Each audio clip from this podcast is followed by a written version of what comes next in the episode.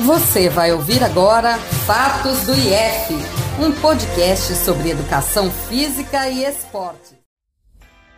Olá, somos Igor Fernando e Rose Tatiano, alunos da Universidade Federal de Alagoas, com o programa Fatos do IF. Hoje iremos apresentar um projeto que é realizado em nossa universidade.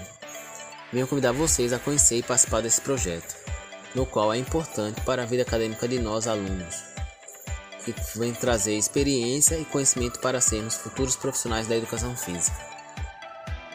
Hoje estamos entrevistando a professora doutora Cristiane Vasconcelos Andrade Toscano, coordenadora do programa de exercício físico Cuida UFAL IF, que trabalha com crianças e adolescentes com transtorno do espectro do autismo. Eu sou professora Cristiane Vasconcelos Andrade Toscano, sou professora do Instituto de Educação Física e Esporte da Universidade Federal de Alagoas. Trabalho, tenho uma atuação na área do desenvolvimento e controle motor, psicomotricidade e exercício físico. É, o meu projeto de pesquisa e extensão é um projeto dirigido à aplicação de programas de intervenção com exercício físico e está dirigido a uma população com transtorno do espectro do autismo, atualmente crianças e adolescentes. Então vamos lá. Então a criança inicialmente é admitida pelo serviço. Essa criança tem que estar matriculada também na rede da educação básica, né? Porque nem todas as crianças, infelizmente, com o transtorno estão também matriculadas na rede pública é, educacional, mas no nosso caso é um requisito para assistência ao, programa, ao projeto, porque precisamos também dialogar com os professores da educação básica, de educação física e de sala de aula, né, regular. Então, o que, que acontece? A criança é assistir, ela, é, ela entra no CUIDA, né, admitida pelo CUIDA, ele, ela passa por nós, que é, a equipe é constituída por, por um profissional de educação física do CUIDA, dois estagiários da Universidade Federal de Alagoas, do curso de Educação Física, e por mim. Ele é submetido a, a dois protocolos de avaliação, onde faz toda a, a caracterização do perfil do transtorno, passa por uma avaliação física, por exames de sangue e a gente vai acompanhando né, nesses marcadores biológicos, né, na, nessa avaliação antropométrica e na avaliação do perfil da caracterização do transtorno, qual é a influência que o exercício físico, né, desse, de, qual é a influência que participar de um programa de exercício físico tem nesses, nesses marcadores. Então, é, quando ele é assistido pelo programa de exercício físico, qual é a influência positiva ou não que, que há no perfil metabólico, né? considerando que o perfil metabólico há uma interferência no perfil metabólico quando as crianças têm transtorno do espectro autismo. É uma das comorbidades associadas ao transtorno. A gente também procura saber qual é a interferência que está engajada a um programa de exercício físico, é, apresenta no perfil comportamental dessa criança, né? na, na redução ou não de comportamentos estereotipados ou comportamentos é, que interferem nessa interação dessa criança com o ambiente.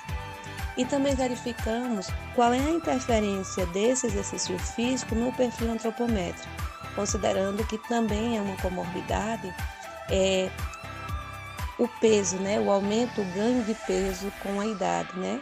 Por essa criança com transtorno usar desde, desde cedo é, medicações que tenham uma composição de aumento de peso ao longo dessa fase etária, né? Essas crianças são assistidas pelo programa de exercício físico, é um programa colaborativo, né? Cuida o FAO IF, né? Instituto de Educação Física e Esporte, duas vezes por semana. São duas sessões semanais de 30 minutos. É, as crianças passam por esse programa, realizam suas atividades juntamente com o pai ou a mãe. É, sem acompanhamento deles, a gente não faz o recebimento da criança, porque na verdade é importante que esse pai, que essa mãe perceba as manobras que a gente faz dentro da intervenção para que eles possam maximizar essas experiências de atividade física, essas experiências de relação dessa criança, desse corpo com esse ambiente, para que possa ainda é, conseguir outros manejos em outros ambientes que essa criança inter, interage. É, nós trabalhamos dentro de uma equipe de multiprofissionais. Geralmente a gente tem corte avaliativo a cada três, a cada três meses, né? A equipe se reúne para avaliar o que, que aconteceu né, no, na proposição daquela intervenção, avaliamos quais foram os efeitos a partir dos instrumentos que a gente passa no, ao, no início né, dessa intervenção, quer dizer, antes da intervenção, durante a intervenção e após os cortes avaliativos. A gente verifica se houve algum efeito nesse período, né?